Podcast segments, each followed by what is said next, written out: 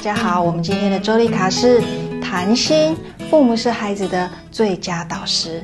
再说一次，谈心，父母是孩子的最佳导师。每位父母师长在大家聊到孩子们时，肯定有一个共同的心声，最深刻的就是与孩子谈心。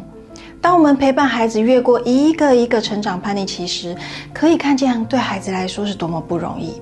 在生理上的快速变化、荷尔蒙的持续变化、大脑对知识的迅速吸收，这些压力都影响着孩子们的心理情绪。我们不能否认孩子的努力，但身体压力透过运动来疏解，心理压力得靠谈心。在我们过去的成长过程中，与父母师长谈心，似乎带来的是被说教、被处罚、被反省，而自己留下满肚子的委屈。所以，能与孩子愉快的畅聊是一件不容易的挑战哦。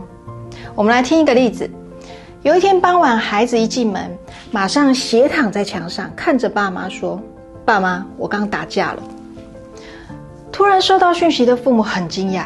大家安静了十几十秒，在这个无声的时间里，父母选择用张大嘴、睁大眼、比手画脚，跟孩子进行了一场无声的对话。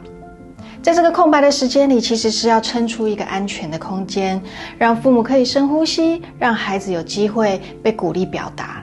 在无声的对话结束后，孩子慢慢叙述发生的过程，发现其实是自己误会对方是暴力打人。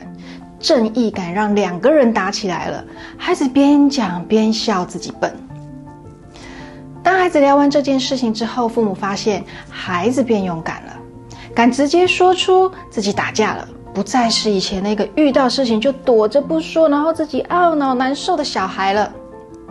让孩子安心的说出自己的经历，我们才有机会引导孩子看见自己，看见他人。也才有机会让孩子了解，在生活中的冲突大多是由误解开始的。我们让孩子来练习如何让情绪思考转个弯，去处理生活中遇到的问题。当孩子学习到方法越多时，这些方法就能成为未来孩子进入职场的优势。让我们一起欣赏孩子内在力量的成长吧。在幽默感中成长的孩子们，自然拥有幸福又快乐的生活。关于本期话题，有任何反馈和疑问，都欢迎留言哦。我们下次见。